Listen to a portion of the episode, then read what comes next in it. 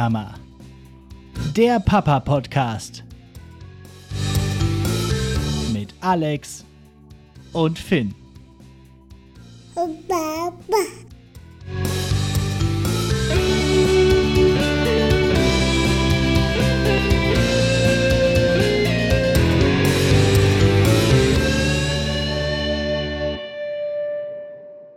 Jo, damit herzlich willkommen zu Nicht die Mama, dem Papa-Podcast. Ich bin Alex und seit 486 Tagen Vater von Finn. Und anders als über 95% der deutschen Papas bin ich es, der seit der Geburt meines Sohnes nicht mehr arbeitet und so die traditionelle Rolle der ersten Bezugsperson übernimmt. Ja, und passend dazu hat mich wieder einmal ein Zeitungsartikel erreicht. Äh, diesmal wurden in der Watz vom 8. September 2023 verschiedene Väter nach ihren ja, Ausreden befragt, warum nicht sie, sondern natürlich die Frau den größten Anteil an der Care-Arbeit machen. Ja, die Quintessenz ist immer die gleiche. Die Männer sehen sich in der und ducken sich in die Rolle des Geldeinbringers und das ist dann halt so. Aber immerhin werden schon Wünsche geäußert, mehr Zeit mit den Kindern zu verbringen. Gleichzeitig wird aber immerhin auch kritisiert, dass Care-Arbeit immer noch nicht wertgeschätzt, geschweige denn bezahlt wird. Im Westen nichts Neues also hier, aber eine Statistik hat mich nochmal überrascht. Bei den Vollzeit-Teilzeit-Konstellationen in Zweiverdienerhaushalten mit Kindern unter 18 in Deutschland 2019 kommt die Konstellation Frau Vollzeit Mann Teilzeit gerade einmal zu 1,9 Prozent vor. Und andersrum zu über 67 Prozent. Das fand ich schon deutlich und enorm. 1,9 Prozent. Äh, Wenn es doch wirklich nur um das Argument der Versorgung der Familie geht, kann ich mir einfach nicht vorstellen, dass bei 98 Prozent der Männer der Job so viel besser bezahlt ist, dass nicht er in Teilzeit gehen könnte anstelle der Frau. Naja, so viel dazu. Wird sich vielleicht in den nächsten 30 Jahren vielleicht mal irgendwas ändern. Legen wir mal die Zeitung weg und kümmern uns um eine in der letzten Folge noch offen gebliebene Frage. Ist Finns Eingewöhnung in die Kita denn jetzt abgeschlossen? Wir erinnern uns, ein wichtiger Meilenstein musste noch genommen werden, nämlich der Mittagsschlaf in der Kita.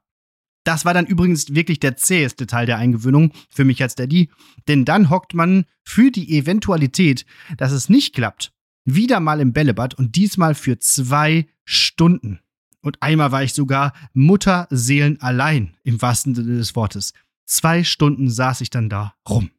Naja, aber musste nur zweimal sein, denn dann hatte Finn auch diesen Test mit fliegenden Farben bestanden, woraufhin dann die Erzieherin die magischen Worte sagte, die Eingewöhnung ist hiermit abgeschlossen. Und als stolzer Daddy möchte ich hinzufügen, dass sie selbst positiv überrascht war, dass das so schnell gegangen sei. Yes! Ja, und dann kam das Wochenende, an dem man mal wieder auf den Boden der Tatsachen geholt wird. Was es nämlich bedeutet, den ganzen Tag mit dem Kind zu verbringen. Also man gewöhnt sich schon sehr schnell an diese sieben Stunden Kinderbetreuung. Naja, wie dem auch sei, am Montag ging es dann wieder in die Kita und Finn hatte auch richtig Bock. Ist ja ein gutes Zeichen, wenn er dann nach dem Wochenende wieder Bock auf Kita hat. Hüpft also wieder vom Rad, läuft in die Kita rein. Ich kann gar nicht so schnell die Türen öffnen, wie er hinein will. Schuhe aus, Socken an und ab in die Libellengruppe. Wie gesagt, hoch motiviert.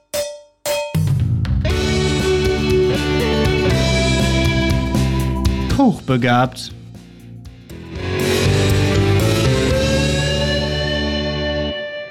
Und dann machte er den nächsten hochmotivierten und hochbegabten Schritt und knallt der Länge nach hin.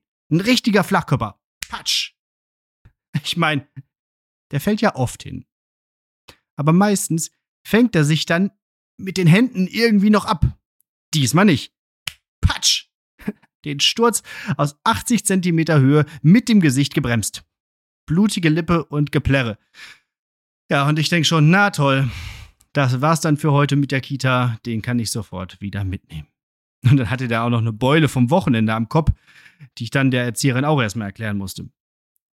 Naja, aber alles halb so wild.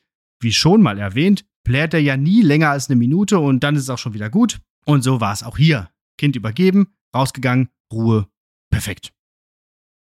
Ja, und mittlerweile äh, plärt er auch wirklich gar nicht mehr. Der geht einfach in die Kita rein und das war's dann. So, dann bin ich abgeschrieben, dann kriege ich vielleicht noch mal so, ein so eine halbe Hand zugewunken und das war's dann wirklich. Und das ist wirklich toll. Aber bei der Abholung freut er sich auch immer, wenn ich dann wieder da bin. Ja, und weil das mit der Eingewöhnung so gut lief, hatte die Erzieherin auch noch einen weiteren magischen Satz im Repertoire. Wenn ihr noch mal in den Urlaub wollt, haben wir keine Bedenken. das lassen wir uns natürlich nicht zweimal sagen. Und deswegen sind wir, wenn ihr diese Folge hört, schon in den Startlöchern oder bereits unterwegs in unseren neuen Urlaub. Quasi der Sabbatjahr-Elternzeit-Abschlussurlaub. Noch einmal so richtig schön außerhalb der Ferienzeit. Grund genug, um in dieser Folge von unserem letzten Urlaub zu erzählen. Finns zweite große Fahrradtour am Beginn dieses Sommers. Ich hatte ja schon in Folge 10, da muss er mit, von der ersten Fahrradtour zum Gardasee erzählt. Diese fand ja statt, als Finn gerade einmal vier Monate jung war. Also noch ein richtiges Baby. Kann ich mir gerade gar nicht mehr vorstellen, wie klein der da eigentlich gewesen ist. Wie verändert sich jetzt also die Reiseerfahrung mit einem 13 Monate alten Toddler, der nicht mehr die meiste Zeit des Tages einfach schläft? Erneut stellten wir uns also die Frage, wie lange hat der Bock, in dem Wagen zu hocken? Wie viele Kilometer kann man schaffen? Wie weit kann man insgesamt fahren? Ja, und um die letzte Frage direkt mal spoilernd zu beantworten, anderthalb tausend Kilometer. So. Wir sind gefahren vom südlichsten Punkt NRWs, Bonn, Bad Godesberg, den Rhein entlang bis nach Basel. Und dann haben wir dort erstmal den Zug nach Hause genommen, um uns und Finn so ein paar Tage Ruhe zu gönnen. Mal Wäsche zu waschen und ähm, auch hier ein paar essentielle Dinge zu vergessen, aber dazu später mehr. Und dann sind wir fünf Tage später mit dem Zug wieder runter und sind dann noch dem Rhein weiter gefolgt bis zum Bodensee. Und dann ging es über den Bodensee-Königssee-Radweg noch bis nach Berchtesgaden. Also, auf der Karte von oben nach unten und von ganz links nach ganz rechts. So. Insgesamt waren wir also drei Wochen unterwegs und insgesamt hat es in dieser Zeit nur an einem einzigen Tag geregnet. Ich glaube, das wird in dem nun folgenden Urlaub anders werden. Egal. Die Aufteilung war wieder wie beim letzten Mal. Ina hat Finn mit seinem Wagen gezogen, hatte aber ansonsten kein Gepäck und ich hatte zwei Taschen links und rechts am Gepäckträger und oben drüber noch eine sowie eine Lenkertasche. Generell haben wir wie immer sehr spartanisch gepackt. Anziehsachen braucht man nicht viele, da man eh die meiste Zeit am Tag die Radklamotten trägt, die man dann abends unter der Dusche durchwäscht. Außerdem haben wir noch einen Topf und einen elektrischen Wasserkocher dabei, um abends ein paar Nudeln warm zu machen, sowie ein Ladekabel, das, Achtung, ganz tolle Technik, alle drei Anschlusstypen USB-C, Lightning und Micro-USB in einem vereinte. Ja, sowas gibt es. Ja, und ganz wichtig waren noch schwarze Müllsäcke. Was es damit auf sich hat, dazu komme ich später. Ansonsten galt die altbewährte Regel, man braucht ein Handy, eine Kreditkarte und einen Ausweis und alles andere kann man unterwegs bei Bedarf kaufen. Zum Beispiel auch die Babynahrung. Finn brauchte zu diesem Zeitpunkt noch Milchpulver. Aber da wir ja hauptsächlich in Deutschland unterwegs waren, mussten wir nicht wie beim letzten Mal genau planen, wie viel wir mitnehmen, sondern konnten immer bei Bedarf einfach Neues kaufen. Das haben wir ihm übrigens jetzt auch mittlerweile abgewöhnt. Also er verlangt zwar nachts noch immer ein bis zwei Flaschen, aber das gute Münsteraner Kraneburger genügt ihm mittlerweile. Was wir auch bei Bedarf immer tagesaktuell gekauft haben, war das Mittagsgläschen. Und das führt mich jetzt auch ähm, zu so einem typischen Tagesablauf von unserer Tour. Also, wir sind immer so gegen acht im Hotel losgefahren. Manchmal gab es Frühstück im Hotel, das haben wir noch mitgenommen. Oft gab es aber keins, woraufhin wir dann erstmal losgefahren sind, um dann bei einem Bäcker oder in einem Supermarkt irgendwann später was zu holen. Und dann sind wir erstmal so circa 30 bis 40 Kilometer gefahren. Finn hat währenddessen ein kleines Schläfchen eingelegt, schön hinten drin am Schaukeln mit frischem Fahrtwind, stelle ich mir auch irgendwie sehr gemütlich vor. Und natürlich lief auch die ganze Zeit in seinem Wagen der kleine Löwe. Ist ja klar. Gegen elf wurde es dann Zeit, die Mittagspause einzuläuten. Sprich, man hielt Ausschau nach einem Spielplatz. Am besten in der Nähe eines Supermarktes. Auch eine ganz neue Art, diese Radreisen aufzuteilen, sich sozusagen Etappen an einem Tag zu setzen, immer auf der Suche nach einem Spielplatz.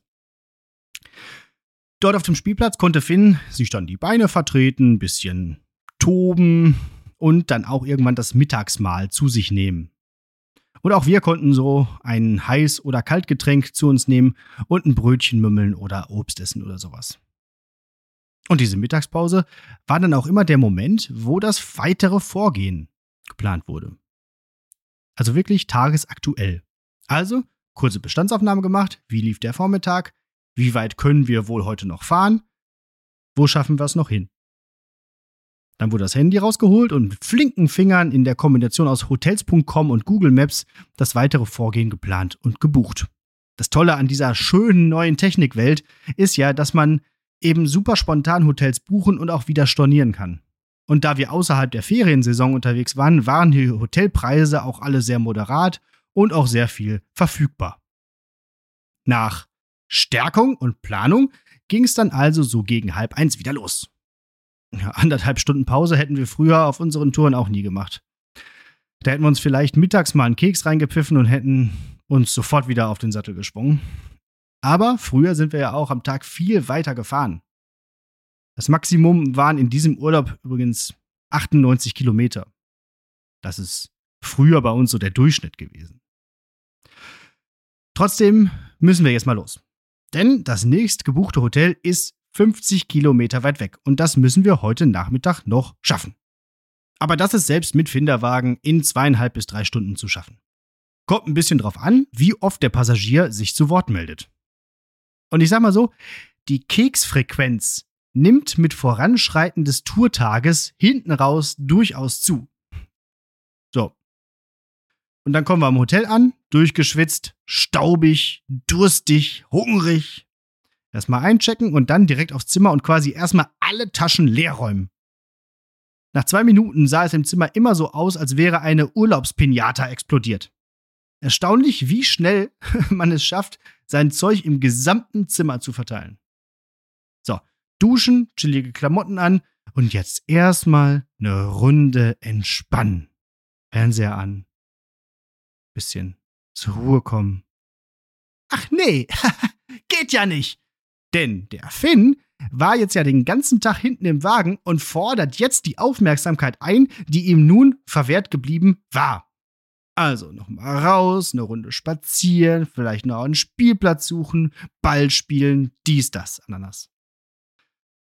Ja. Und das ist nur wirklich das Anstrengendste am ganzen Urlaub. Generell ist Urlaub mit Kindern ja eigentlich auch nur Kinderbespaßung mit schönerer Aussicht, aber nach 80 Kilometer Fahrradfahren bist du dann auch schon mal ein bisschen kaputt. Naja. Aber um sechs ist trotzdem Abendessenszeit und um sieben geht's in die Haia. Denn wir haben auch langsam Hunger und wollen aber erst essen, wenn das Kind schläft. Aber wie macht man das jetzt? Ein Hotelzimmer hat ja in der Regel nur ein Zimmer. Wo legt man den Finnerich jetzt zum Pennen hin? Vor allem, wenn man vielleicht noch was essen, ein paar Minuten quasseln oder Fernsehen will. Man ist ja auch kaputt. Aber um 7 Uhr pennen ist jetzt auch etwas früh. Hat ein Hotelzimmer wirklich nur ein Zimmer? Ja, weit gefehlt, denn es gibt ja noch ein Bad. Ja, und das war dann bis auf wenige Ausnahmen Finns Schlafgemach. Also haben wir, wenn ein Kinderbett bereitgestellt werden konnte, dieses ins Badezimmer gehievt. Wenn es keins gab, haben wir mit Handtüchern, Decken und Kissen eine gemütliche Bettstatt in der Dusche oder am besten noch der Badewanne gebaut, in der der Finn dann wunderbar geschlafen hat. Ein weiterer Vorteil, Badezimmer sind häufig, da innenliegend und fensterlos, stockdunkel. Also perfekte Schlafbedingungen. Und wenn man doch mal so ein Tageslichtbad erwischt hatte, dann kamen die gerade schon erwähnten schwarzen Müllsäcke zum Tragen. Diese mit Tape gut am Fenster befestigen, vielleicht noch eine Decke zusätzlich drüber hängen und schon ist es im Bad zappenduster. Der einzige Nachteil dieses ansonsten so perfekten Urlaubslifehacks, das Bad benutzen wird jetzt schwierig. Gut, dass die meisten Hotels noch irgendwo in der Lobby ein Klo haben, auch wenn man schon mal verwunderte Blicke erntet, wenn man sich dort, anstatt im eigenen Zimmer, die Zähne putzt. Ja, und dann wird auch recht schnell geschlafen, denn morgen geht's ja schon weiter.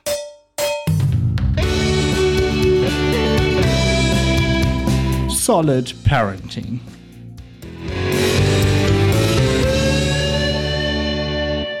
Jetzt habe ich ja gerade davon gesprochen, dass beim Betreten des Hotelzimmers quasi alle Taschen entleert wurden. Wichtig ist es nun am nächsten Tag, diese Taschen auch alle wieder zu packen, ohne etwas zu vergessen.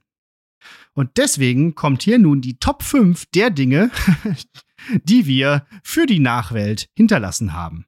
Sortiert nach Achselzucken, naja, bis fatal. Top 5. Ball. Bei Teddy hatten wir so einen kleinen Ball gekauft, damit der Finn was zum Spielen hat. Dieser hat Rheinland-Pfalz nie verlassen. Aber gut, andere Billigläden haben auch schöne Bälle für einen Euro. Kein Problem. Top 4. Top, Top 4 sozusagen. Also, mit Baby im Urlaub essen gehen ist ja quasi nicht möglich. Haben wir einmal gemacht, aber das war auch ein besonderes Restaurant mit einem Spielplatz direkt am Tisch.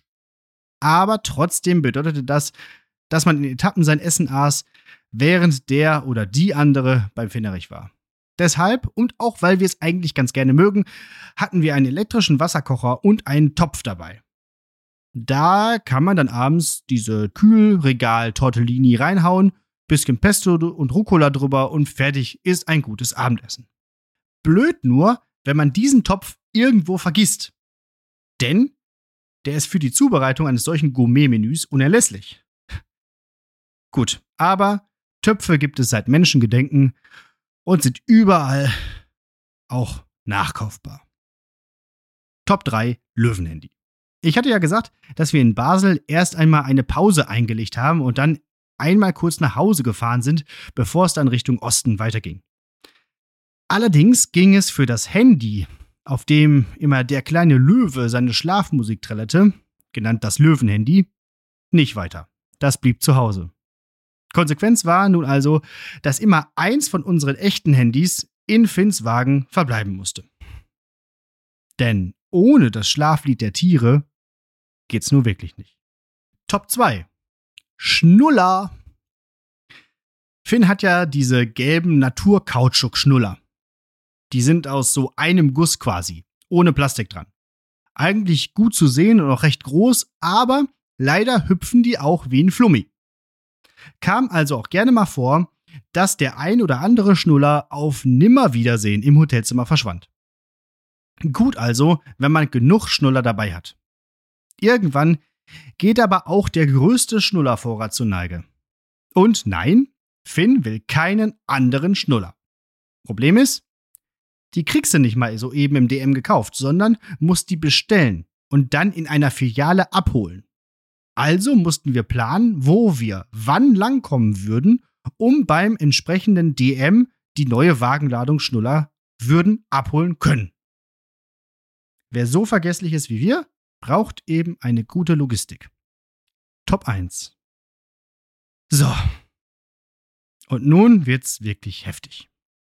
In Straßburg ist uns aufgefallen, dass wir in Karlsruhe die Nachttrinkflasche vergessen hatten. Also die, aus der Finn des Nachts seine Milch trinkt. Das Problem war, dies war uns erst mitten in der Nacht aufgefallen, als Finn wach wurde und eben diese lautstark einforderte. Tja, absoluter GAU. Wir dachten noch, wir könnten erfinderisch werden, haben seine Tagtrinkflasche genommen und obendrauf so einen aufgeschnittenen Schnuller zum Nuckeln gesteckt. Der Köder verfing aber mal sowas von gar nicht. Im Endeffekt haben wir ihn dann mit Crackern und Snacks ruhig gestellt, sodass er schließlich wieder zufrieden in seiner Badewanne eingeschlummert ist. Aber dann musste auch sehr schnell dafür gesorgt werden, eine neue Flasche zu kaufen. Tja, und so ging es dann immer weiter voran, bis wir dann unser Ziel, den Königssee, erreicht hatten, an dem wir uns dann genau fünf Minuten aufgehalten haben, weil der so touristisch überlaufen war, dass man nur noch schleunigst weg wollte. Aber in dieser Art Urlaub gilt einfach wirklich die Losung, der Weg ist das Ziel. Finn hat mit der Schweiz und Frankreich zwei neue Länder auf sein Konto hinzugewonnen, das jetzt mit ganzen neun Stück wirklich beachtlich ist. Die Antwort auf alles.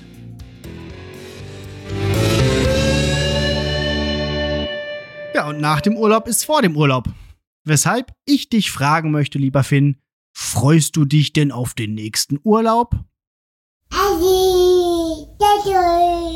Na, dann steht der nächsten Tour ja nichts mehr im Wege. Ja, und davon berichte ich dann ein andermal. Ja, und das war's dann auch schon wieder mit dieser Folge Nicht die Mama. Und hier ist natürlich wieder euer Urlaubsfeedback gefragt. Wie hat sich Urlaub mit dem Älterwerden eurer Kinder verändert? Was klappte besser? Was wurde schwieriger? Und vor allem würde mich interessieren, wo ihr eure Kinder im Urlaub schlafen lasst. Auch im Badezimmer? Oder im eigenen Bett? Oder im Elternbett? Erzählt mal. Das geht über feedback at nichtdiemama-podcast.de, über Instagram, Facebook und TikTok unter at nichtdiemama-podcast, auf X, also Twitter, unter at nichtdiemama-pod und über die Website www.nichtdiemama-podcast.de. Außerdem könnt ihr bei Spotify und Apple Podcast Sterne vergeben und den Podcast abonnieren. Das wäre wirklich super. Ihr müsst auch nicht immer sofort die Folge hören, aber erstmal abonnieren. Ja? Und vielleicht auch den automatischen Download schon mal einstellen. Und dann könnt ihr irgendwann die Folgen mal nachhören, wenn ihr wollt. Und bei Apple kann man sogar eine nette Rezension schreiben. Das geht quasi mittlerweile auch bei Spotify. Da kann man nämlich unter der Folge direkt kommentieren. Da stelle ich immer so eine folgenspezifische Frage, so wie jetzt zum Beispiel, wie war euer Urlaub mit den Kindern? Und dann könnt ihr diese einfach mal beantworten. Schaut euch mal an. Manchmal gibt es auch nur eine Umfrage. Müsst ihr nur einmal klicken. Kriegt ihr hin. Wenn euch ein Podcast von mir nicht reicht, dann hört auch gerne in Lehrersprechtag rein. Da gibt es jeden Donnerstag eine neue Folge. Und das soll es für heute gewesen sein. Danke fürs Zuhören. Und wir hören uns in Tja, weiß ich gar nicht. Die Tage. Wenn ich aus dem Urlaub zurück bin, dann hören wir uns hier wieder. Ihr werdet es mitbekommen. Jetzt sind es auf jeden Fall nur noch 6089 Tage bis zum 18. Geburtstag. Na dann.